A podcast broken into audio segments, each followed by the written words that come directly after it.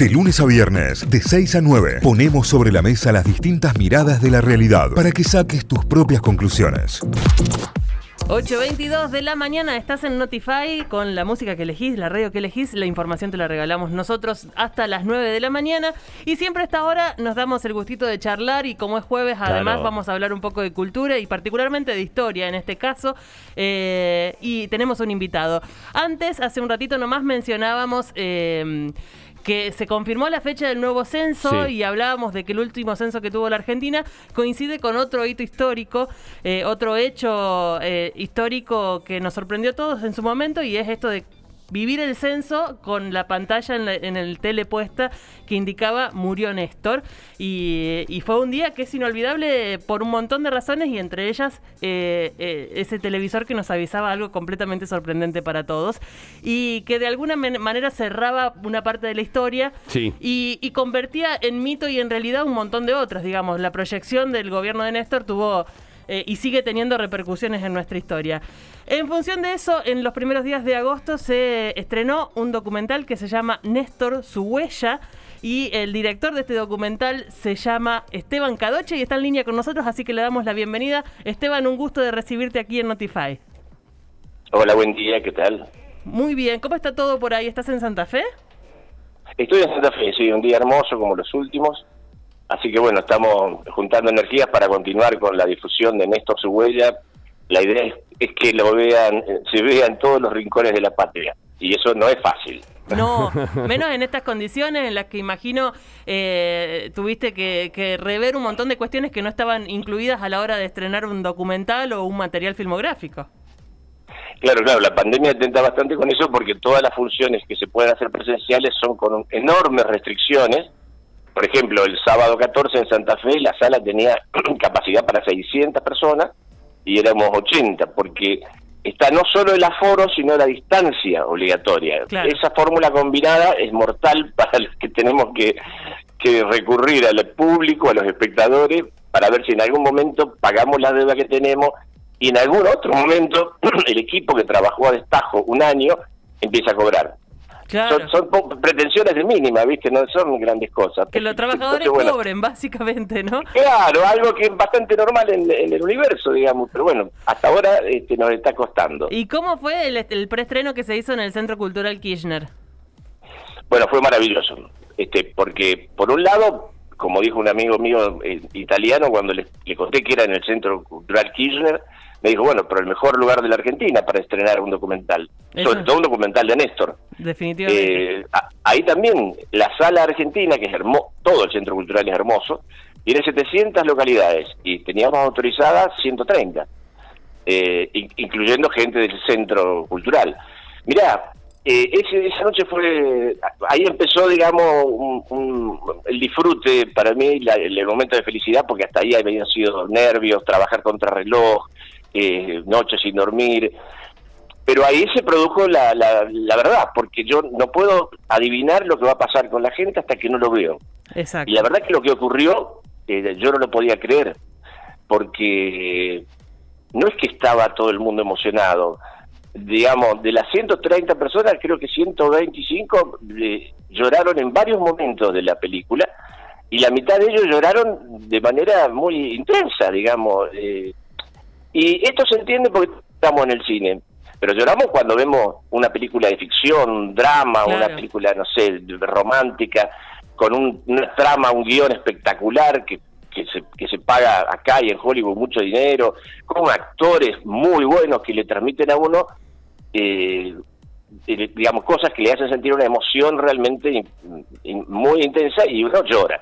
Bueno, pero esto es un documental y encima un documental histórico, político, o sea que no, no es normal que pase eso. Y sigue pasando, porque pasó en Santa Fe también. De cualquier y pasó la gente que ya lo ha visto en la casa. De cualquier manera, me parece que también tiene que ver con que eh, la historia es contemporánea, digamos, vivimos, eh, o sea, sabemos qué pasó con nuestras vidas en esos momentos y eso le, le suma en emotividad y, y, en reflexión respecto a, qué cosas te, impactaron del gobierno, en este caso de Néstor, o, o del que vaya a ser representado en un documental. Me parece que tiene que ver un poco con eso, es la lectura sin duda, sin duda. Yo creo que son tres elementos. Uno es que, como decís vos, historia que todavía cargamos en la piel, digamos, la, mayoría de nosotros. Lo ha vivido. Eh, la segunda es, es, que es Néstor, digamos, ¿no? Y Néstor despertaba, como dice uno de los testimonios, reacciones impresionantes. La gente, dice una enfermera, la gente lo quería tocar, le quería dar el chico, se quería sacar una foto.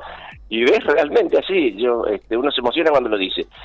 Pero el tercer elemento quiero suponer que es que, digamos, el, el modo en que está hecho la película esa combinación de, información histórica con, arte en el sentido de elegir los momentos, los, elementos, eh, el ensamblado, los testimonios, digamos, porque el, testimonio no dice cualquier cosa, el testimonio contesta lo que uno le pregunta, de manera que también hay un trabajo ahí eh, que es muy de, mucho de, sintonía fina, artesanal, sí, eh, en sobre dos momentos del guion. Uno sobre qué preguntar para que el testimonio responda más o menos lo que uno pretende. Y el segundo momento del, del guionado, digamos, de un documental es la edición. Es decir, yo tengo 50 minutos y van a quedar tres. Entonces yo soy el que elige, junto con el montajista, qué tres minutos van a quedar y dónde los voy a ubicar. Yo, yo quiero suponer, por lo que la gente nos está diciendo, eh, incluso con, lágrimas mientras lo dice, que eh, hemos acertado, digamos. Eso que es muy difícil porque uno puede trabajar bien y trabajar con las mejores intenciones, con mucha dedicación, pero no llega a, a, digamos, eh, a sintonizar otra vez con el espíritu de la gente. Definitivamente. Que también va cambiando con las épocas. Eh, y esta vez parece que lo hemos conseguido. Te quería, bueno, le cuento un poco a la gente, es un documental sobre las presidencias de Néstor que va del 2003 casi hasta el 2010 eh, y en función de eso el, el, devenir histórico, digamos, los hechos. Imagino que cuando vos decidiste hacer este documental había algún hecho en particular que querías contar sí o sí, ahí, eh, o por lo menos es mi fantasía, digamos, hay algo de, toda la historia de Néstor que vos querías contar sí o sí y, y quiero saber cómo te diste ese gusto, digamos? ¿Qué, elegiste para contarlo? Claro. Mirá, eh, no era un hecho puntual. Yo, el, primer día, este, que íbamos caminando con mi mujer, que, todavía plena pandemia, pero yo, vivo en una zona de calles de arena, digamos, en la zona de la costa de Santa Fe, a 15 kilómetros de la ciudad, una zona de pescadores, bueno. Pescadores por un lado y Casa Quinta por el otro, o sea que está, está mezclado, digamos, el panorama social. Y yo tomé varias decisiones. Primero, qué, qué líneas quería, porque si no, no hubiera podido condensarlo en una hora y media, qué líneas de la gestión de Néstor como presidente y como conductor político junto con Cristina Fernández, hasta el día de su muerte, quería contar. Y entonces, bueno, aparecieron la Unidad de América Latina, la, la increíble renegociación de la deuda externa, que es lo que permitió todo lo demás. Estábamos como ahora, al borde del default, por el gobierno que había pasado, digamos, que había estallado en el 2001, y si no resolvíamos la cuestión de los acreedores, era imposible desarrollar nada, ni viviendas, ni obras, ni escuelas, ni hospitales, nada. De manera que eh, esos eran dos elementos troncales. Junto a, a, eso, el tema de los derechos humanos, la igualación en derechos, acuérdense ustedes del matrimonio igualitario, entre otras cosas. Eh, y yo también quería contar bueno, por, por una cuestión de, experiencias y de proyectos de investigación anteriores míos en la universidad, ¿cómo había impactado Néstor Kirchner en la vida de las mujeres argentinas? Que eso no lo espera prácticamente nadie, como prácticamente nadie espera otra obsesión mía que era, eh, es, digamos, el desarrollo científico tecnológico de la Argentina, desde hace 35 años yo estoy obsesionado con eso, sanamente, entonces quería contar qué papel había tenido Néstor Kirchner en el desarrollo de la ciencia argentina y de la ciencia aplicada sobre todo, el tema de los de los satélites al espacio, el tema de la reactivación de la, de la central atómica, el tema de la repatriación. Ustedes piensen, desde que yo me conozco, digamos, de, la primaria, de ir a, escucho hablar de la fuga del cerebro. Oh, la fuga del cerebro es un problema. Todos dicen lo mismo, y todos lo dicen porque era verdad. La gente que tenía especialización en determinadas áreas de la ciencia y la tecnología se iba del país por, falta de perspectiva, básicamente. O sea que estoy hablando de hace 60 años que se van, 50 y pico. De...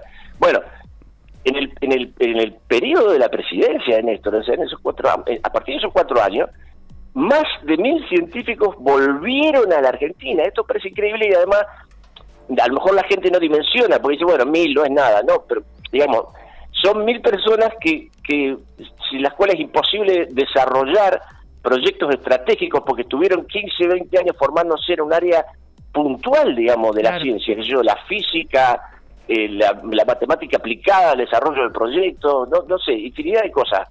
Eh, y bueno, el plan Raíces permitió eso, que mil, un poco más de mil científicos regresaran a trabajar a, la Argentina y para la Argentina. Esteban. Esas eran más o menos las líneas centrales, digamos. Bien, eh, eh, ahora, todo esto es una, perspectiva y una mirada sobre, sobre Néstor Kirchner como, como un personaje importante dentro de, toda esta cuestión política y hasta una mirada positiva, si se quiere, puesta con una luz positiva. ¿Hay una mirada por ahí negativa sobre algún aspecto? No, lo que hay, mira, por ejemplo, lo dice de Linda Carrizo del Movimiento Campesino Indígena del Mocase de Santiago del Estero, testimonio formidable. Eh, hay cosas pendientes. Ha, quedado, por ejemplo, entre las tantas cosas pendientes como la industria pesada, etcétera, etcétera, o, digamos una mayor, digamos, eh, eh, un mayor desarrollo todavía del empleo formal, etcétera. Ella dice que ha quedado pendiente una cuestión central que es la redistribución de la tierra.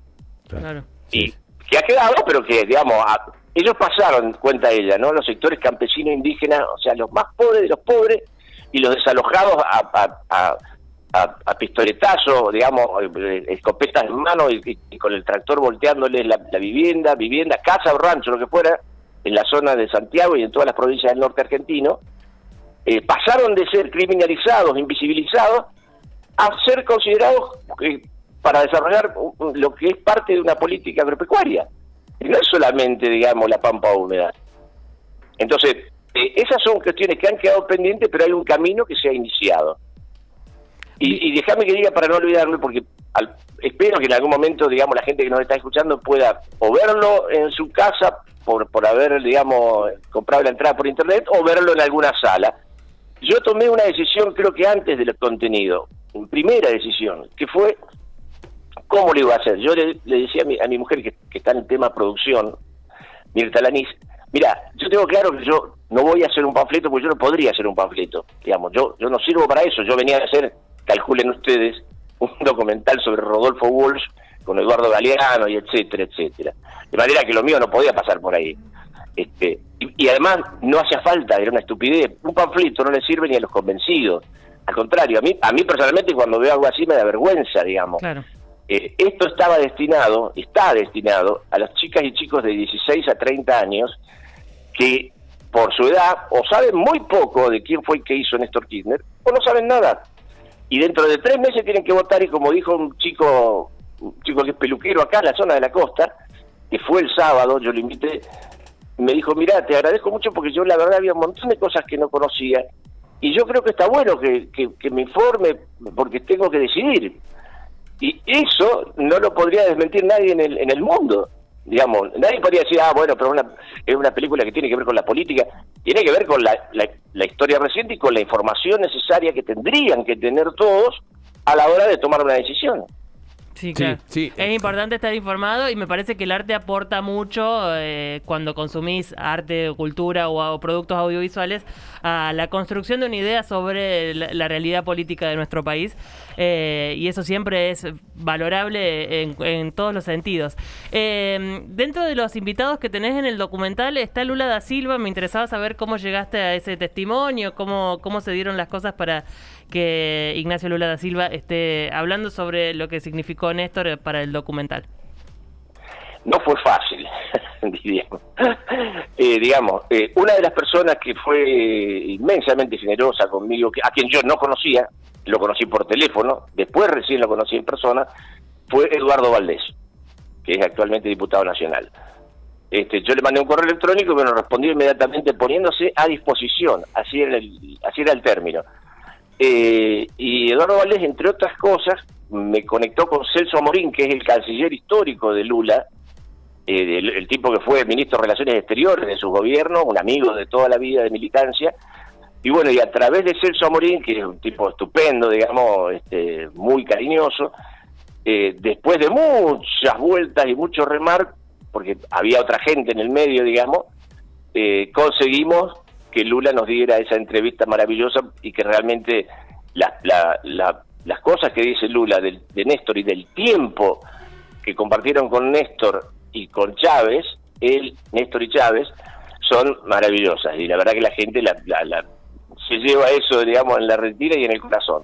Se, celebra, Eh, se celebra esa, se celebra. esa Y bueno, y también, y también Eduardo Valdés, por eso también está en, la- en el, en- en el rubro producción, digamos, porque se lo ha merecido, eh, facilitó la entrevista con Alberto Fernández, que fue un día inusual, el 31 de diciembre del año pasado, en, Olivos. Ah, Una especie de regalo de fin de año, digamos. Llegó ahí en, en el último tramo de, de, las- de los testimonios. Las ultimísimas horas del, año. Bueno, es muy muy interesante. Ahí nos contás cómo lo pueden encontrar los cordobeses, pero eh, al margen de esto les quería recomendar a todos eh, eh, Esteban Cadoche, con quien estamos hablando, tiene ya otras producciones, entre ellas una muy interesante que se llama Relatos de Familia, que habla de violencia intrafamiliar, violencia sexual, eh, violencia infantil. Eh, muy muy interesante, así que también lo podrán encontrar, eh, por lo menos para leer, si en caso de que no lo puedan ver, pero está disponible. Y el documental que él mencionaba recién sobre otro personaje muy interesante y, necesario de conocer por todos, como Rodolfo Walsh, el documental. Eh, ¿Cómo nos encontramos a los que estén interesados en ver Néstor su huella, este documental que acabas de presentar? Mira, hay que entrar en cualquiera de las redes que las personas tengan eh, con Néstor su huella. En este momento hay una plataforma que se llama Passline, que donde se pueden adquirir las entradas con cualquier medio de, de- pago, etcétera, y está hasta el 31 de agosto. Después veremos cómo, cómo seguimos y ojalá podamos ir a Córdoba de forma presencial. Y hacer sala. Si están escuchando, compañeras o compañeros de los sindicatos, este, esperamos que se pongan en contacto. La verdad, necesitamos el apoyo horizontal y solidario de la gente, porque nosotros no somos empresarios del cine. Nosotros somos militantes que hacemos cine. De manera que estamos fundidos, como yo decía hace un rato, y además este, sin perspectiva cierta de saber cuándo el equipo va a cobrar, aunque sea algo. Así que Néstor su huella es la manera de entrar a Internet y terminar en la plataforma Passline para apoyarnos con la, con la compra de las entradas. Es una plataforma colaborativa, así que todos pueden comprar ahí su ticket, ver el documental y de paso colaborar con que la producción audiovisual siga vigente en nuestro país, que ya sabemos le da trabajo a un montón de gente y esa gente merece cobrar. Esteban, ha sido un placer charlar con vos, gracias por este contacto y ojalá te, te traiga un montón de, de sorpresas y alegrías este documental. Bueno, gracias a ustedes. Espero que nos veamos personalmente cuando podamos proyectar en Córdoba Néstor su huella. Gracias. Hasta Adiós. luego. Esteban Cadoche, militante social, abogado, docente, cineasta también que está presentando Néstor su huella. Notify, las distintas miradas de la actualidad para que saques tus propias conclusiones. De 6 a 9, Notify, plataforma de noticias.